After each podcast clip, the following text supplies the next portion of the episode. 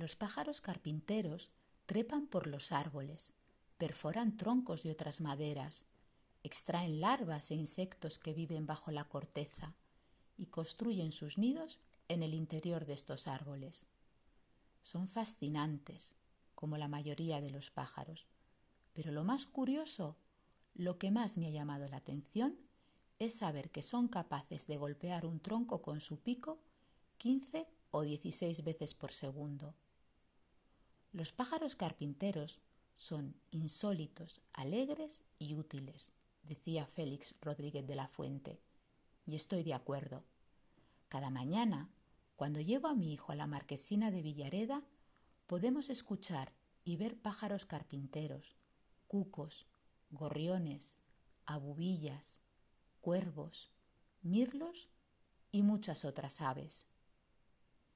¿Qué pájaro sería usted si fuese un pájaro? Yo creo que sería un pájaro carpintero. Existe un refrán en español, con el que no todo el mundo está de acuerdo, que dice, de tal palo, tal astilla. Mi abuelo paterno era agricultor y carpintero.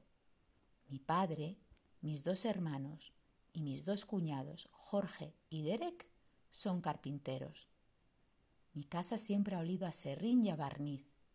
Esos olores me han acompañado desde niña y quizás por eso me encantan los muebles de madera, los suelos de madera, los techos de madera y las casas de madera. Volviendo a los pájaros y a sus peculiaridades, como los seres humanos, todos los pájaros son diferentes y esas diferencias los hacen únicos. Los cucos ponen sus huevos en nidos ajenos. Las urracas son cleptómanas. Los cuervos son omnívoros. Las avestruces son incapaces de volar, pero son capaces de correr a una velocidad de 70 kilómetros por hora. Los gorriones son monógamos. A los mirlos les encanta la fruta. A los pavos reales les encanta mostrar su colorido plumaje y normalmente son aves tranquilas.